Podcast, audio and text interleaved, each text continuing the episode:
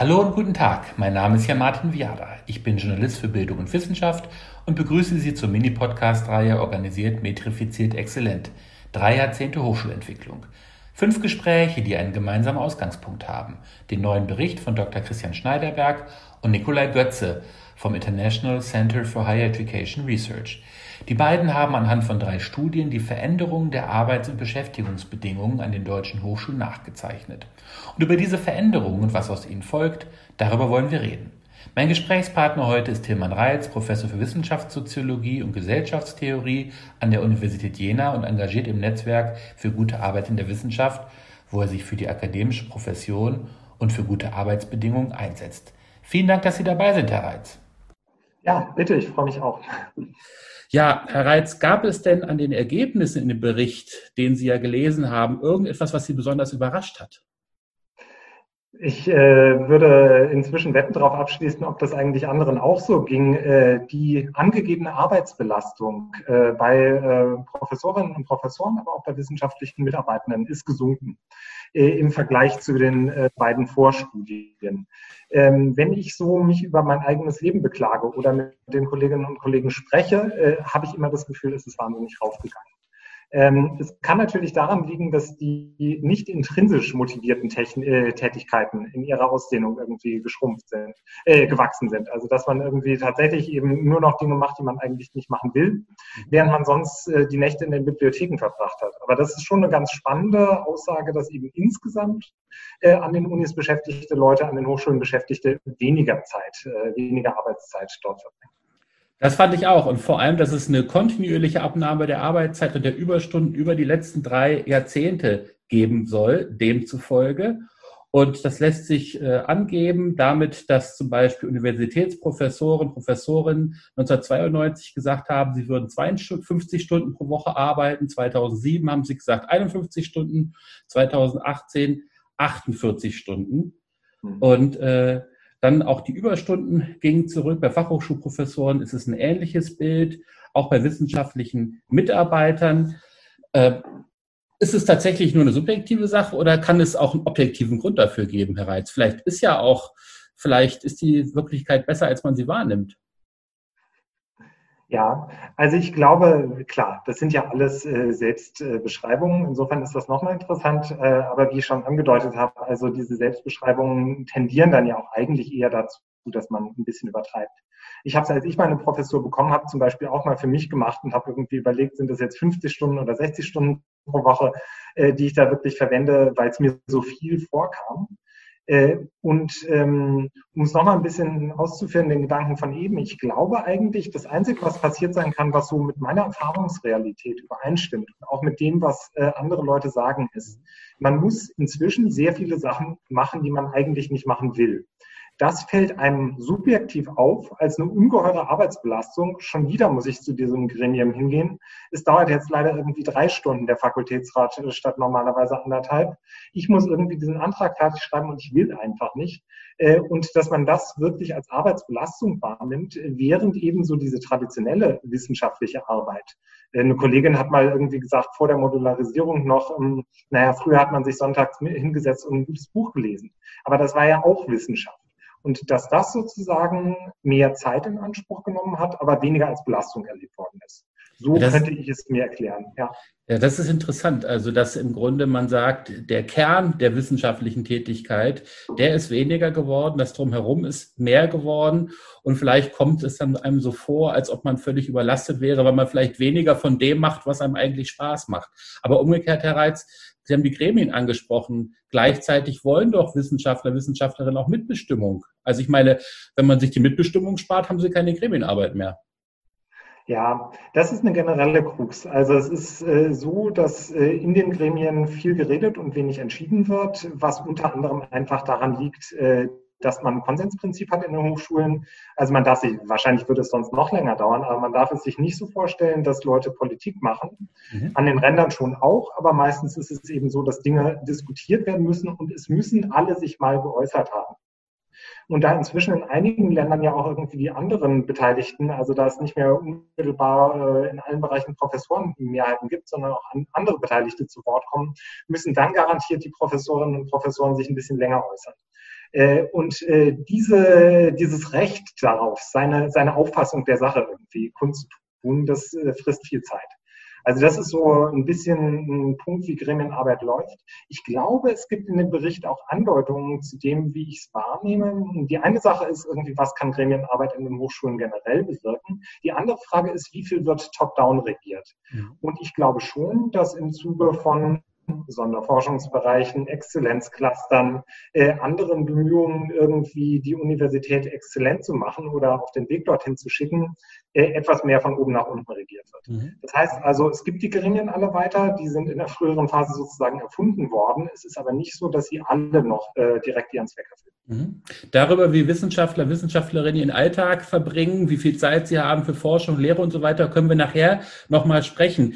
Ich würde mit Ihnen vor allem gerne sprechen über die Arbeitsbedingungen, die es an den Hochschulen gibt für Wissenschaftler, Wissenschaftlerinnen allgemein, aber besonders auch für wissenschaftliche Mitarbeiter, Mitarbeiterinnen.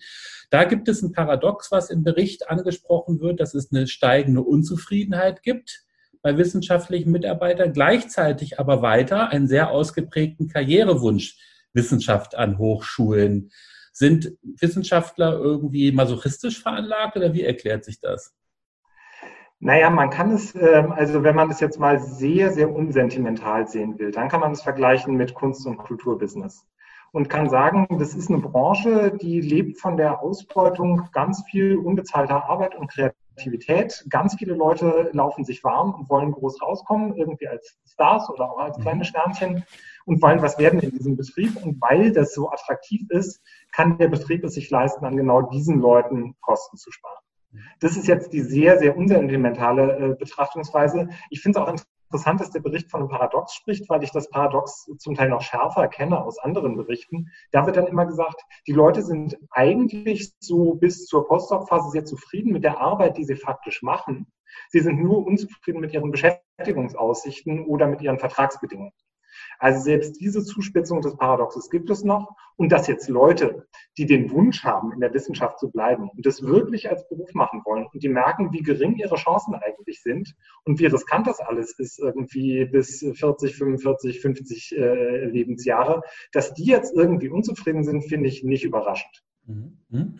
Ja, wenn man sich anschaut, wie sich tatsächlich die Arbeitsverhältnisse, die Arbeitsbedingungen verändert haben, da fällt einiges auf, was auch der Bericht nochmal aufzeigt. Es gibt deutlich mehr befristete Verträge und es gibt deutlich mehr Teilzeitbeschäftigung. Das wird auch zurückgeführt auf die Einführung des Wissenschaftszeitvertragsgesetzes ein paar Zahlen. Der Anteil befristeter Stellen für wissenschaftliche Mitarbeiter, Mitarbeiterinnen ist zwischen 2007 und 2015, 2018 um 15 Prozentpunkte gestiegen.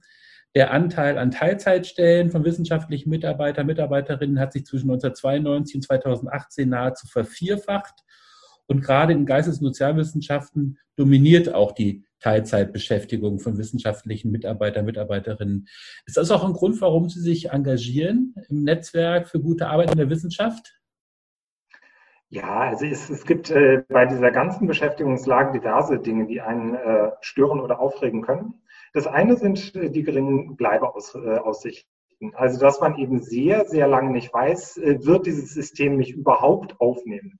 Kann ich da lebenslang meinen Beruf ausüben? Werde ich irgendwann ein unbefristetes Beschäftigungsverhältnis haben? Ich meine, das ist ja in anderen Berufen so, irgendwie 90, 90 äh, Prozent der Leute haben ein unbefristetes Beschäftigungsverhältnis, 10 Prozent nicht.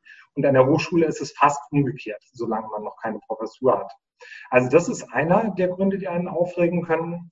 Das andere ist, äh, dass es eben wirklich dann auch zum Teil sehr kurze Verträge sind, zwei Jahre, drei Jahre und so weiter. Die meisten schleppen sich dann schon äh, sechs, sieben, acht Jahre durch oder eben bis zu dieser Höchstgrenze zwölf Jahre.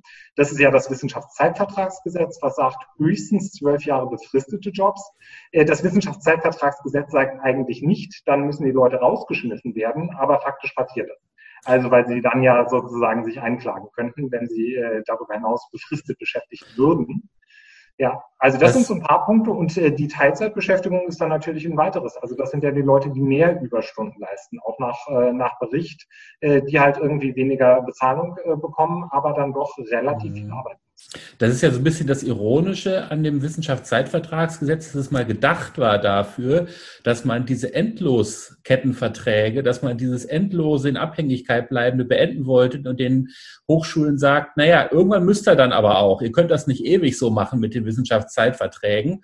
Und bei den Hochschulen hat das aber dazu geführt, dass es tatsächlich so eine Klippe ist und dahinter äh, fliegen die Leute runter und sind dann in den 40ern, äh, bevor sie überhaupt wissen, wie es weitergeht oder dass es nicht in der Wissenschaft weitergeht. Und das ist tatsächlich natürlich eigentlich paradox an der Stelle, um das Wort nochmal zu benutzen, weil es, glaube ich, von der Politik tatsächlich mal anders gedacht wurde. Jetzt könnte man sagen, na ja, wer ist denn dafür verantwortlich? Es sind doch die Hochschulen und das sind die Professorinnen und Professoren, so wie Sie, Herr Reitz, die das gestalten können. Hm? Ich würde diese Verantwortung auch nicht komplett abweisen, aber ich würde sagen, es wird eben immer sehr stark diese Verantwortung von der einen Stelle auf die andere geschoben. Mhm. Die Hochschulen sagen, aufgrund unserer begrenzten Budgets können wir nichts anderes machen. Die Länder sagen, wir haben aber auch nur einen begrenzten Haushalt und jetzt bis auf Corona-Zeiten die Schuldenbremse. Äh, der Bund hat bis vor kurzem gesagt, wir können leider nicht in die Hochschulfinanzierung einsteigen dauerhaft. Jetzt hat der Bund es gemacht und hat gesagt, man darf, sollte die Dauerstellen auch hochfahren. Und die Länder haben gesagt, ja, wir werden das vielleicht umsetzen, haben aber ja jetzt sehr vor kurzem sehr schwache Erklärungen dazu abgegeben. Das heißt also, es wird schon die Verantwortung ständig hin und her geschoben. Und ich glaube, man könnte es anders machen, sogar an einer einzelnen Hochschule, aber da müsste ein unglaublich großer Wille äh, dabei sein, sich nicht systemkonform zu verhalten. Man müsste dann zum Beispiel eben neuen Professorinnen und Professoren sagen, ihr verfügt nicht frei über eure MitarbeiterInnen, sondern das sind äh, Leute, die werden eingestellt und die bleiben auch. Ähm, das ist nicht äh, eure Ausstattung, sondern das ist einfach der permanente Stab am Institut. Also so eine Möglichkeit gäbe es durchaus. Und ich habe inzwischen auch mit den Leuten aus dem Netzwerk äh, angefangen auszurechnen. Hm, würde das eigentlich dazu führen, dass irgendwie äh, die Generation, die nächste Generation total ausgeschlossen würde? Das würde es nicht, sondern man könnte sich als ein System mit einer normalen Altersstruktur vorstellen. Mhm. Es würden etwas langsamer als jetzt Leute nachrücken, aber es würden natürlich immer wieder, so wie es junge Professorinnen und Hausmeisterinnen gibt, äh, Quatsch, also junge Sekretärinnen und Hausmeisterinnen, so wird es auch junge Wissenschaftler geben. Mhm. Also das wäre überhaupt keine Schwierigkeit, das wäre halt nur eine normale Altersstruktur und man könnte das sukzessive einführen. Kann das man das mit man Professoren machen? Also, äh, also kann man dafür eine Mehrheit finden unter Professoren, Professorinnen in Jena oder anderswo? Äh, ich habe es bisher noch nicht erlebt. Also das ist der andere Punkt. Es gibt äh, deutlich Status- und Standesinteressen der Professoren. Klar, es sieht je nach Institut anders aus. Also zum Beispiel, wenn wir das jetzt irgendwie an unserem Institut für Soziologie machen würden, dann würden irgendwie zwei bis drei Leute ein ganz starkes Veto einlegen und äh, sechs bis sieben Leute würden sagen, jawohl, finden wir prima. Nur mit den Leuten, die das Veto einlegen, kann man im Prinzip überhaupt nichts machen. Also mhm. die haben alle Rechte, die sie halt haben. Äh, und man würde ähm, vor eine Wand laufen, wenn man das im Senat oder bei der Hochschulleitung mhm. durchsetzen wollen würde, weil nicht alle Institute so ticken wie die Soziologie. Mhm. Mhm. Und ich habe es äh, mit Kollegen diskutiert, die jetzt nicht aus meinem Fach kommen, sondern aus konservativeren Fächern. Und die sagen meistens, was willst du eigentlich? Das äh, ist schon immer so gewesen, das hat schon Max Weber so geschrieben, das wird auch immer so bleiben. So ist die Wissenschaft, nur die Besten kommen durch oder es ist halt Zufall, aber das äh, ist halt so. Ja, das sind, glaube ich, zwei Motive. Das eine ist, dass das Prekäre in der Wissenschaft irgendwie dazugehöre, so wie Sie es vorhin mit der Kunst verglichen haben. Äh, auch Kunst ist prekär und wäre sie nicht prekär, wäre sie faktisch, praktisch keine Kunst mehr, weil man braucht vielleicht die Unsicherheit zum Kreativsein. So ungefähr könnte man argumentieren äh, in der Kunst für manche. Und manche sind offenbar in der Meinung, der Meinung in der Wissenschaft sei es ähnlich. Es brauche irgendwie das Ungewöhnliche, das Unsichere, um produktiv zu halten. Das ist ja so ein Argument, was man oft hört. Leute werden ganz gemütlich und bequem, wenn sie alle sicher sind. Und äh, das ist ja ein ganz interessanter Punkt, nicht, dass auch das vorherrscht. Ich würde gerne, bevor wir da noch weitermachen, gerne noch ein bisschen einsteigen in die einzelnen Phasen der wissenschaftlichen Karriere, weil wenn man darüber redet, wie, eine, wie, wie richtige Befrist, wie Befristungsquoten sind und was eine richtige Befristungsquote wäre, muss man vielleicht auch noch ein bisschen unterscheiden zwischen den unterschiedlichen Phasen in den wissenschaftlichen Karrieren, weil ich glaube, äh, keiner auch keine Initiative, kein Netzwerk würde sagen, auch Doktoranden sollten unbefristete Verträge haben, Herr Reitz, oder? Nein, äh, das ginge, also zumindest bei den momentanen Promotionsquoten ging es einfach nicht. Äh, also wenn man jetzt sagen würde, alle, die eine Finanzierung ihrer Promotion bekommen, äh, äh, die sollen dann auch dauerhaft im Wissenschaftssystem bleiben können. Wenn die das alle wollten, dann hätten wir 20 bis 25 Mal so viel Wissenschaft betreiben wie, wie jetzt. Also das, das wäre würde alle Maßstäbe sprengen. Ist ja auch nicht so, dass Azubis in Betrieben, Auszubildende in Betrieben unbefristete Verträge haben. Ich glaube, das, das wäre auch nicht sinnig irgendwie. Nee, also was man machen kann, ist, äh, und auch das kann man finanzieren und eigentlich schon auf dem jetzigen Niveau, äh, dass man äh, eine Reihe von finanzierten Promotionsstellen bereitstellt und dass man sagt, die sind aber befristet.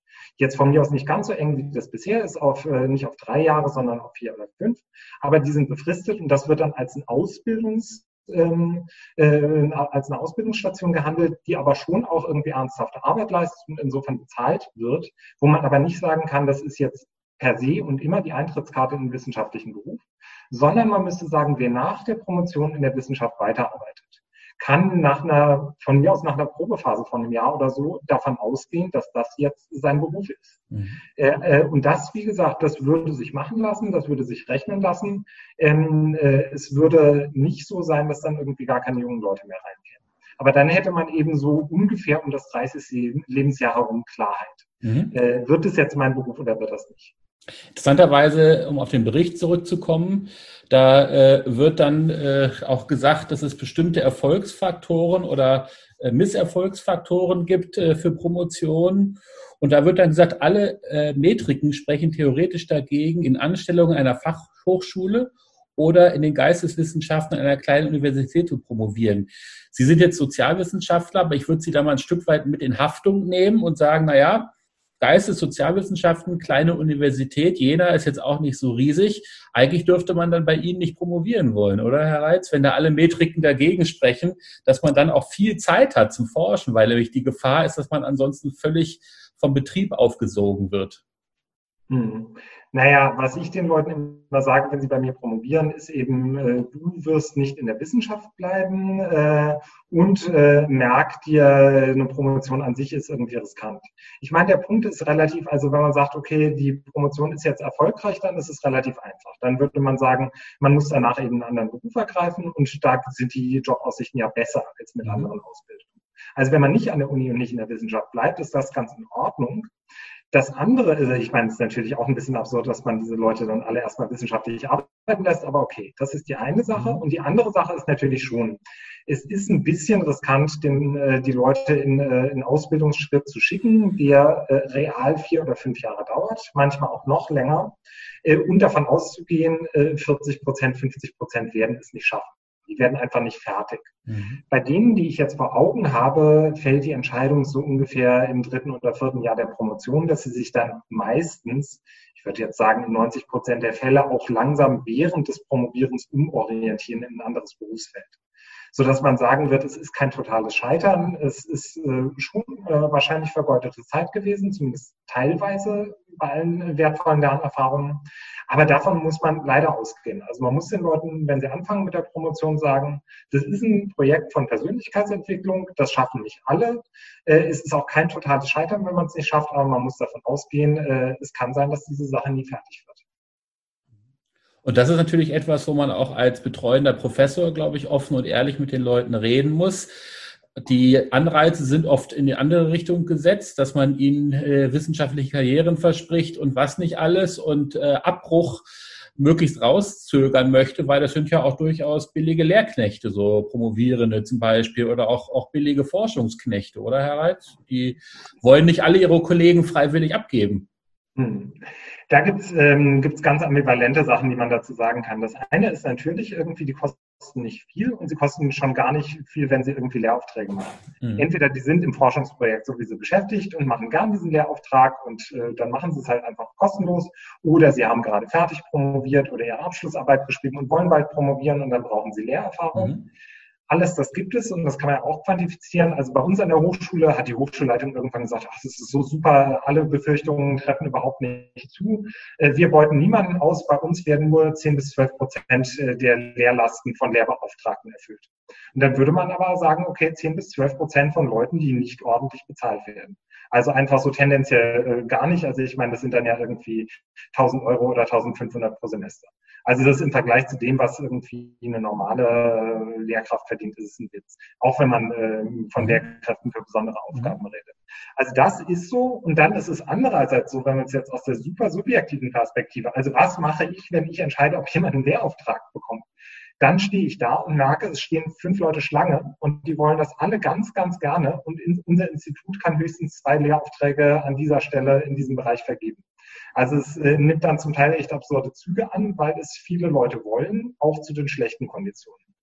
Und was man da ganz genau machen kann, außer eben mehr Stellen schaffen, auf denen man zu ordentlichen Bedingungen Lehre leistet, weiß ich nicht. Mhm. Es gibt ja äh, auch dann die Diskussion darüber, ob es eigentlich überhaupt Teilzeit-Promotionsstellen äh, geben sollte, ob es immer Vollzeit geben sollte. Äh, es gibt auch ähm, Leute wie den Rektor der Uni Duisburg-Essen, der sagt, eigentlich muss Vollzeit normal sein. Wie sehen Sie das? Also ich würde schon auch sagen, dass Vollzeit äh, normal sein sollte. Äh, wenn man den Leuten schon nicht versprechen kann, dass sie im System bleiben, dann sollten sie eine Vollzeitstelle bekommen. Die wird dann nicht ganz so hoch bezahlt werden wie eine Vollzeitstelle von Leuten, die bereits promoviert sind. Aber ich finde, das genügt dann an Abstrichen. Denn, also ich meine, das, was das Wissenschaftssystem wirklich gewinnt, also die Lehre ist ja auch jetzt quantitativ nicht unglaublich viel von Promovierenden. Die machen mal ein Seminar, dann machen sie wieder keins äh, ein Semester lang. Also das ist nicht rasend viel. Aber was natürlich schon unverzichtbar ist, ist, dass das und die Postdocs die einzigen Leute sind, die überhaupt noch Forschung machen. Ja. Ähm, und äh, wenn es eine gute Promotion ist, dann bringt es die Forschung wirklich voran, weil das die einzigen Leute sind, die Zeit haben, sich mal ordentlich durch die Literatur mhm. zu fressen und wirklich eben noch die Nächte in den Bibliotheken oder im Labor oder wo immer zu verbringen, die also so ein klein bisschen irgendwie sich wirklich reingraben in dieses Gebiet. Und diese Zeit muss man bezahlen und ich finde das dann auch in Ordnung, wenn man die voll bezahlt solange die Leute sich wirklich in ihr eigenes Gebiet reingraben können und nicht irgendwie dann äh, für die Forschungsarbeit der Professorin des Professors eingesetzt werden. Nicht? Also da ist, glaube ich, auch die Realität sehr unterschiedlich vor Ort. Hm. Ich meine, da gibt es zwei Extreme, die mir jetzt vor Augen stehen. Das eine ist halt irgendwie die Sache mit den Forschungsprojekten, die man nicht unbedingt bräuchte. Also es gibt ja sehr viele Forschungsprojekte, die macht man, um Leute bezahlen zu können, beziehungsweise um die eigene Reputation zu erhöhen. Meistens ist das Motiv so irgendwo in der Mitte. Äh, und bei diesen äh, Projekten kann man schon sagen, okay, die Leute sind gezwungen, Sachen zu machen, die sie nicht eigentlich machen wollen. Es gibt aber schon auch den anderen Kontext, wo ich es eigentlich legitim finde. Es gibt Aufgaben, die man nur kollektiv bewältigen kann. Man schreibt quasi diese Aufgabe aus. Natürlich nicht hundertprozentig ähm, äh, ausdefiniert, aber man sagt schon, in diesem Bereich bräuchten wir eigentlich Forschung.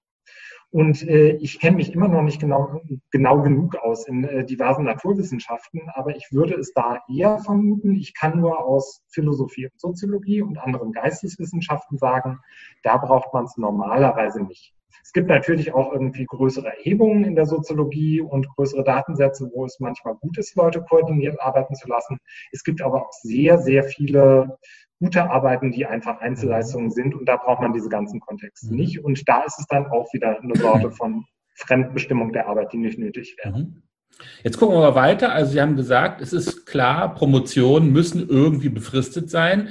Man muss eine faire Befristung haben. Sie müssen auch, unter Umständen muss man sie auch verlängern können, wenn es nötig ist. Aber es ist klar, das werden jetzt keine Lebensverträge sein. Das wäre irgendwie nicht sinnig. Sie haben auch gesagt, irgendwann nach der Promotion kommt dann ein Punkt, wo eigentlich klar sein muss, so, jetzt geht's auf eine Dauerbeschäftigung. Wie definiert man den Punkt? Jetzt sind wir in der Postdoc-Phase. Äh, was ist denn da, was ist denn da der entscheidende Punkt? Ist das so eine Art Tenure-Track, der Ihnen davor schwebt? Mir nicht. Ähm, äh, es gibt, äh, also wir haben es jetzt, äh, wir sind im Netzwerk dabei, es mal ordentlich durchzurechnen, was würde eigentlich passieren, wenn man entweder Tenure-Track machen würde oder wenn man ein Lecturer-Modell machen würde, wie zum Beispiel, man darf das Land im Moment nicht positiv erwähnen, aber wie zum Beispiel in Großbritannien, im Vereinigten Königreich oder wie zum Beispiel in Schweden. Ähm, da hat man eben nicht nur Professuren, sondern man hat irgendwann den Einstieg in die Dauerbeschäftigung an der Universität äh, und einige können sich dann sozusagen weiterqualifizieren und können sagen, ich möchte mir jetzt mein Leben wirklich der Sache widmen und möchte noch viel mehr arbeiten und leisten. Und dann kriegen die halt irgendwann diesen mhm. Professorentitel, eine bisschen bessere Bezahlung, vielleicht auch ein bisschen mehr Entscheidungsbefugnis. Also dieses System, das ist kein hundertprozentig egalitäres System, aber ich finde das ganz sympathisch aus dem relativ einfachen Grund, dass einige Leute mehr beschäftigt würden in der Eingangsphase. Also wenn man es jetzt alles auf die Professur finalisiert mit Tenure Track, kann man tendenziell weniger Leute äh, beschäftigen, weil man dann eben einen kleinen ähm, Anteil an Tenure Track Leuten hat und einen großen Anteil an Leuten, die haben die Professur und die sind dann halt teurer. Äh, die Verteilung wäre genau umgekehrt in einem Lecturer-System. Da würden erstmal mehr Leute reinkommen. Es würde sich dann nochmal sortieren, aber man hätte auf jeden Fall so eine Art Planungs- und Zukunftssicherheit. Mhm. Und man könnte immer noch Entscheidungskompetenzen relativ demokratisch verteilen. Die gegenwärtige Lage in dem Bericht von Schneiderberg und Götze wird so beschrieben, dass, wenn man sich äh, anschaut, was die Promovierten über ihre Anstellung sagen, ähm, nur 15 Prozent äh, ich muss aber genau gucken, wie die Zahlen sind. Also 90 Prozent der Promovierten geben an, dass ihnen die Stellensicherheit wichtig oder sehr wichtig sei. Und nur 15 Prozent sagen, dass diese Stellensicherheit für ihre gegenwärtige Anstellung gegeben ist. Und äh, von den Promovierten, die vor 2012 ihre Promotion abgeschlossen haben, befristet angestellt sind, sagen nur 5 Prozent, dass bei ihnen die Stelle sicher sei. Und logischerweise sagen dies 94 Prozent der unbefristet Angestellten, dass sie da sich sicher fühlen. Das überrascht mich jetzt nicht so sehr. ähm, aber es ist eben so, dass tatsächlich das Gefühl der Unsicherheit enorm groß ist bei den äh, vielen, die auf befristeten Stellen sitzen. Und äh, das ist schon massiv, diese Unzufriedenheit, die da drin steckt. Wozu führt die, Herr Reitz? Naja, sie führt eigentlich zu einer Mischung aus Konformismus, ähm, Unzufriedenheit und stillen Klagen. Also Konformismus, äh, man muss sehr viele Standards bedienen, weil man Angst hat, einfach sonst aussortiert zu werden. Also Leute machen schon eher Sachen, die sie eigentlich nicht machen müssten äh, oder die sie gar nicht machen wollen von ihrem wissenschaftlichen Interesse her, weil sie wissen, okay, ich muss mich jetzt schon relativ stromlinienförmig äh, verhalten, um im System mhm. bleiben zu können. Dann gibt es das stille Klagen, das auch ab und zu laut wird, aber eben sich eigentlich nicht organisiert. Also es gibt ja inzwischen die ganzen Mittelbauinitiativen und Vertretungen und so weiter. Aber bis da mal mehr als 100 Leute auf die Straße gehen, dauert es sehr lange, beziehungsweise ich habe es noch nicht erlebt. Ähm, und es ist auch so, dass eben diese Klagen sich eigentlich eher äußern, wenn man es schriftlich machen darf. Also es gab ja zum Beispiel bei dieser Frist des Frust-Kampagne, bei der Idee, wenn der Bund schon dauerhaft in die Finanzierung einsteigt, soll er auch Dauerstellen schaffen. Da gab es ja ähm, äh, eine Petition. Und ähm, ich habe jetzt äh, die Zahlen nicht mehr im Kopf. Es waren aber, glaube ich, schon über 10.000 Leute, die unterschrieben haben. Ich glaube sogar nahezu 15.000. Und davon gab es also äh, über 1.000 Kommentare wo die Leute geklagt haben und ihre ähm, Situation beschrieben haben. Und das waren schon irgendwie äh, beeindruckende und etwas bedrückende Äußerungen. Also man das Gefühl hat, es gibt schon eine massive und auch existenzielle Unzufriedenheit. Die scheint nur eher sich privat zu artikulieren oder so semi-privat und bisher sehe ich keine Anzeichen, dass sie jetzt politisch explodiert. Das ist interessant. Warum ist das so? Sind Wissenschaftler, Wissenschaftlerinnen in zu seltensten Fällen äh, Revoluzer, die sich mal irgendwo hinstellen und sagen, so geht's nicht? Also warum machen die das so mit? Mhm. Also es sind, äh, sind diverse Sachen. Äh, ich meine, klar ist sozusagen der Habitus, der auf Professur trainiert ist, selbst wenn viele Leute sich das gar nicht mehr wünschen, unbedingt als das einzige mögliche Berufsziel. Aber eigentlich ist schon die Idee, du bist auserwählt, du bist einzigartig, du kannst das irgendwie schaffen äh, und die anderen dann halt leider vielleicht nicht. Also man hat so ein bisschen irgendwie diese Einzelkämpferposition zugewiesen bekommen und die Tendenz geht dahin, sie zu übernehmen. Äh, es gibt aber, glaube ich, noch einen ganz anderen Faktor und das ist der Faktor, dass man sich äh, immer so ein bisschen fragt, was können wir eigentlich erreichen? Also wenn es tatsächlich so ist wie äh, im Kultursystem, dann ist es ja so, dass einfach die Druckmittel dadurch beschränkt sind, dass es immer jemand anders geben würde, der die Stelle auch gerne nehmen würde. Mhm. Ähm, und in dem Moment, wo es eben diesen Überschuss gibt an Leuten, die es eigentlich machen würden und diese kleine Zahl derer, die dann faktisch auserwählt werden, hat man erstmal schlechte Bedingungen, um Druck auszuüben. Und es gibt ja irgendwie diverse ökonomische Forschungen und Theorien dazu, wann wird überhaupt kollektive Handlungsmacht aufgebaut oder kollektiv äh, gehandelt. Und wenn man das Gefühl hat, okay, ich kann eigentlich nur Opfer bringen, ich kann aber in den seltensten Fällen wirklich gewinnen oder es ist unglaublich unwahrscheinlich, dass ich und wir gewinnen, da ist eben dann die Frage, gibt es überhaupt irgendwo mal die kritische Masse? kommt die irgendwo zustande und erst dann geht es ja weiter, wenn man Teilerfolge errungen hat und wenn man merkt, okay, da passiert was. Jetzt haben Sie sich ja sehr eingesetzt, ich habe es anfangs schon gesagt, im Netzwerk äh, für gute Arbeit in der Wissenschaft. Sie haben auch schon erwähnt, gerade sind die äh, Verpflichtungserklärungen der Länder zu, zum Zukunftsvertrag veröffentlicht worden. Was muss denn passieren, damit die kritische Masse entsteht? Also wie, ich würde sagen, aus Sicht der, der Promovierten, äh, die Fakten liegen noch auf dem Tisch. Mhm. Die Fakten liegen auf dem Tisch und die Organisierung muss quasi folgen. Ich meine, es ist ja nicht so, dass jetzt irgendwie in anderen Bereichen äh, der Gesellschaft äh, die letzten 10, 20, 30 Jahre gut waren für Gewerkschaften oder sowas. Also es ist ein allgemeiner Trend irgendwie, dem man sich jetzt erstmal wieder entgegensetzen muss. Es ist alles in Richtung Markt, individuelle Konkurrenz und so weiter gedrückt worden. Und jetzt muss so langsam die Gegenbewegung losgehen. Ich würde sagen, wenn man so in diesen großen historischen Zyklen sieht, hätte ich irgendwie ein bisschen Hoffnung, weil sich mehr Leute äh, organisieren und zu, zusammentun. Aber was ich mir faktisch wünschen würde, wären dann eben schon nicht nur größere Aktionen an einzelnen Universitäten und dann vielleicht auch Aushandlungen. Sowas gibt's ja ab und zu und sowas scheitert dann aber auch immer mal wieder. Also in Kassel oder in Göttingen. Aber es ist ja irgendwie, da würde ich sagen, muss man einfach weiter versuchen und irgendwann gibt's vielleicht die Modelluniversität, die es besser macht die andere Möglichkeit, die ich sehe, ist, dass es halt vielleicht wirklich irgendwann mal äh, erfolgreiche öffentliche Aktionen gibt. Und also mir würde es wirklich schon genügen, wenn mal 1000 oder 2000 Leute auf die Straße gehen würden, um einfach zu zeigen, da passiert was. In Frankreich gab es jetzt eine Situation, wo vor Corona mehr passiert ist, weil zum Beispiel der Chef der äh, dortigen Forschungsinstitution des CNRS gesagt hat, wir brauchen ein, ähm, äh, ein System, das irgendwie auf eine gute Weise darwinistisch ist. Und da haben die Leute dann wirklich massiv äh, protestiert, äh, zumal als sie dann auch die äh, damit verbundenen Maßnahmen sich vorgestellt haben. Äh, aber es braucht dann manchmal auch so einen, so einen Funken, der einfach zufällig zündet, äh, dass dann eben wirklich mehr Leute sagen, okay, jetzt gehen wir wirklich in Streik mhm. oder jetzt machen wir mal was. Zu dem, Und mhm. ja. Zu den Wettbewerbs. Also ich wollte nur einfach noch sagen, da gibt's, äh, da sind aber ganz, ganz schöne Hemmschwellen äh, zu, zu überwinden in Deutschland. Also ich habe noch keine WissenschaftlerInnen gesehen, die gestreikt haben. Und man müsste ja sowas wie Benotungsstreik oder so machen. Also es wäre auch irgendwie rechtlich ein bisschen aufwendiger. Zu der Frage, wie viel Wettbewerb gut ist oder nicht, würde ich gleich gerne nochmal kommen. Aber äh, zunächst nochmal bei dem Druck zu bleiben, der auf den Promovierten lastet. Das Thema Publish or Perish wird auch angesprochen in dem Bericht. Und der Druck, zu veröffentlichen hin zu immer mehr Artikeln, weniger Monographien, mehr Artikel, auch, auch immer stärker in den Sozialwissenschaften, teilweise in den Geisteswissenschaften, ist enorm groß. Jetzt ist auch da eigentlich die Rhetorik, auch in der DFG und anderswo, wir wollen Qualität, wir wollen nicht Quantität und äh, wir wollen das alles gar nicht so. Die Rhetorik ist ja da, praktisch gesehen, aber heißt es doch publizieren, publizieren, publizieren. Wie erklärt sich das? Ja, es gibt tatsächlich ja so ein bisschen eine Verschiebung, äh, die man im Quantitativen ablesen kann, die auch ganz interessant ist.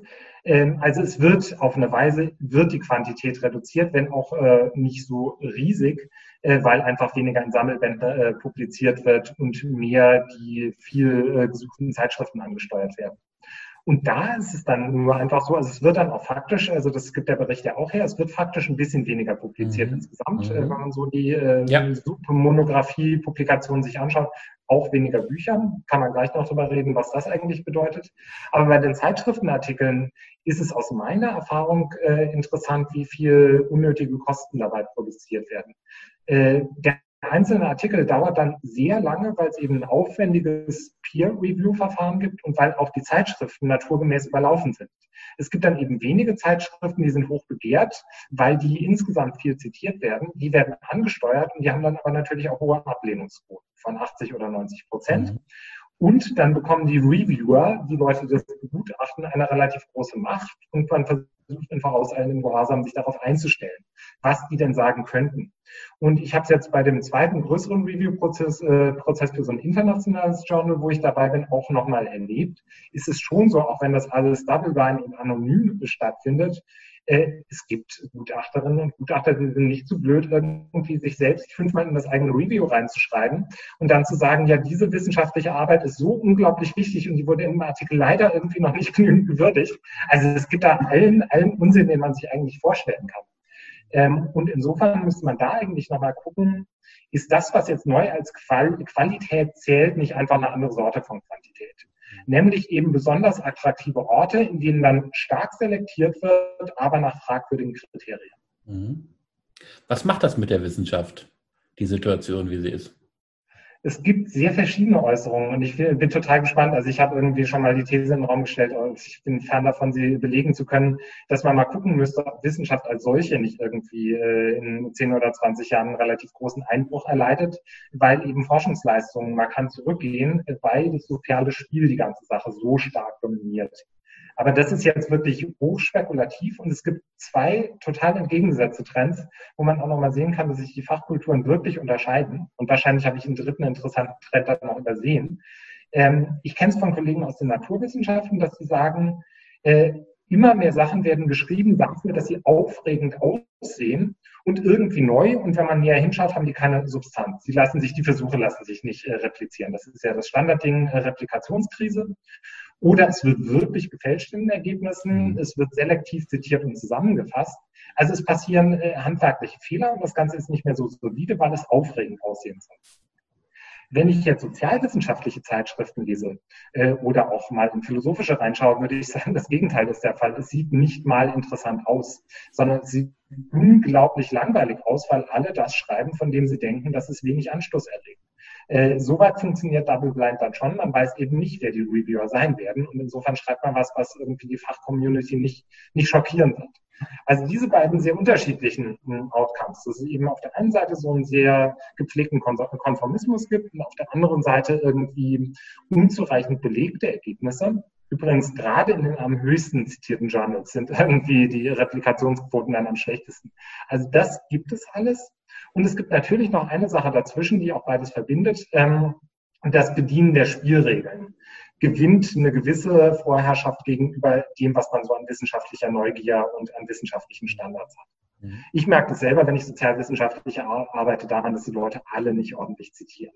Die haben die Sachen einfach nicht gelesen und an zahlreichen Punkten kann man das auch belegen, dass sie es nicht gelesen haben. Sondern die schreiben in Klammern Müller 2000, Meyer 2010, äh, Schmidt 2018 und äh, da wurde mal ein Blick auf Seite 2 geworfen. Aber es ist also, das gibt es tatsächlich. Aber das ist doch auch Ausdruck des Drucks, über den wir sprechen. Die Leute sind so unter Druck. Schnell, schnell, schnell. Hier noch was, da noch was. Und dann müssen sie vielleicht noch äh, eine Forschungsarbeit nebenher machen äh, für, für den Professor, für die Professorin. Haben vielleicht noch eine, eine, äh, ein Seminar, was sie lehren müssen. Und dann müssen sie noch einen Artikel schnell fertig machen. Der Druck ist so hoch. Und, und das ist ja auch Teil oder Ausdruck dieses Wettbewerbsparadigmas letzten Endes. Ich würde gern noch mal so gegen Ende unseres Gesprächs über das Thema Wettbewerb sprechen. Ähm, ich bin ja jemand selber, ich bin auch äh, Volkswirt unter anderem und ich muss sagen, gegen guten Wettbewerb an sich spricht doch eigentlich gar nichts. Wettbewerb ist ja an sich gar nicht so schlecht. Also würden Sie das auch sagen? Ist es eher eine Frage, wie die Wettbewerbsregeln sind? Also manchmal stört mich an manchen Debatten so, äh, die so tun, als ob Wettbewerb immer was Böses sei. Ja. Mhm. Ähm, ist es vielleicht ein falsches Verständnis von Wettbewerb in der Wissenschaft oder sowas?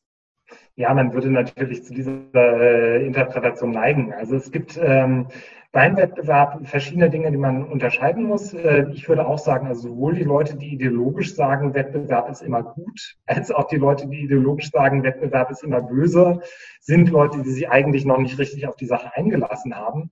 Denn es gibt nun mal ganz verschiedene Sorten von Wettbewerb und Konkurrenz. Äh, Georg Simmel hat für meine Begriffe immer noch die besten soziologischen Dinge dazu geschrieben. Und dann würde man sagen, wenn man das liest, das findet statt in diversen Bereichen des menschlichen Lebens und natürlich auch mit dem Ergebnis in vielen Bereichen, dass die Dinge, die dann produziert werden, die im Wettbewerb Bestand haben müssen, in irgendeiner Weise besser werden. Mhm. Und jetzt kommt es eben darauf an, was ist denn das für ein Wettbewerb? Es gab ja in der Wissenschaft immer schon Wettbewerb darum, ähm, man will was Neues rausfinden, man will die anderen widerlegen, man will irgendwie die beste Forschung machen, man will auch was Originelles rausfinden. Also alle diese Sachen. Und natürlich gehe ich mit den anderen in Wettbewerb in diesem Sinne. Nur ist jetzt halt das nicht so, wie wenn man ein Auto produziert, dass ich irgendwie dann ganz viele Texte von mir verkaufen kann. Also vielleicht früher mal auf dem Buchmarkt. Aber das bei, bei der Wissenschaft ist ja eigentlich das Ding, dass äh, die Sachen sind dann publiziert und sind im Prinzip allen zugänglich. Und ich will auch, dass meine wissenschaftliche Ergebnisse, wissenschaftlichen Ergebnisse allen zugänglich sind. Und dass sie von allen übernommen werden als Wahrheit und zitiert werden und so weiter. Also es ist eine völlig andere Logik von Wettbewerb.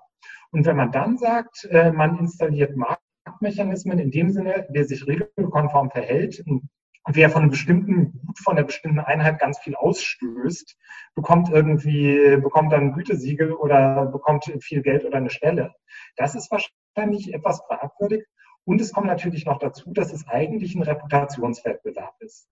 Also eigentlich ist es so, wie es Norbert Elias in seinem Buch über die höfische Gesellschaft beschrieben hat. Äh, alle sind von allen abhängig, weil alle im Ansehen der anderen irgendwie besonders hoch steigen wollen. Und man hat quantitative Medien, in denen man das einfach machen kann. In denen man sagen kann, okay, wenn du jetzt so und so viele Einheiten davon hast, dann stehst du in unseren Augen ganz gut da. Und äh, man hat auch äh, Kriterien, die dann meistens äh, impliziter sind und äh, weniger klar, nach denen irgendwie diese Einheiten vergeben werden. Und dann würde man sich fragen, ist eigentlich so ein repräsentatives System, wo man sozusagen äh, auf dem Hof Bella Figura machen muss vor den anderen, damit die einen irgendwie toll finden, damit man irgendwann mal dem König die Strümpfe anziehen kann, sind eigentlich diese Formen des Wettbewerbs besonders geeignet für die Wissenschaft. Und da würde ich sagen eher nicht, äh, sondern es wäre mir sehr lieb, wenn man wieder zurückkäme zu Formen, in denen man trotz der Vielfalt der Texte und der Forschung und der Ergebnisse dazu kommt, wirklich auch über diese Forschung und Ergebnisse zu diskutieren und zu sagen, das überzeugt mich, das überzeugt mich nicht, das ist gut belegt und schlecht belegt. Also diese Kriterien müssen es ja eigentlich sein. Und wenn man keine Spielregeln schafft, bei denen das stattfindet, dann sieht es schlecht aus für die mhm. Wissenschaft. Also wir können den Wettbewerb nochmal zurückbeziehen auf die Arbeitssituation, auf die Beschäftigungssituation, auf die Stellen. Und da gibt es ja dann durchaus die These zu sagen, naja, je mehr unbefristete Leute ich angestellt habe, haben wir am Anfang auch drüber gesprochen, desto weniger Bewegung ist drin. Dann lehnen die sich zurück. Äh, äh, wenn man wenn man die Promovierten alle schon äh, entfristet, dann dann ist da kein Anreiz mehr da. Äh, wir haben am Anfang darüber gesprochen. Die brauchen auch irgendwie die Unsicherheit, um in Bewegung zu bleiben. Und tatsächlich, jeder kennt Professoren oder Professorinnen, die wunderbar aktiv waren, viel publiziert haben und dann haben sie ihre Professur und plötzlich hört man nichts mehr von ihnen. Ist da vielleicht auch was dran, dass im Grunde dieser Wettbewerb um ja am Ende auch das Ziel einer Berufung natürlich irgendwie doch auch Kräfte freisetzt und dass es schade ist, auf diese Kräfte zu verzichten? Also wahrscheinlich ist es so, dass es ganz gut ist, wenn es irgendeine Sorte von Anreizen gibt. Äh, ich meine, bei der Professur ist es eigentlich relativ klar. Wenn man das hat, dann hat man es erstmal geschafft.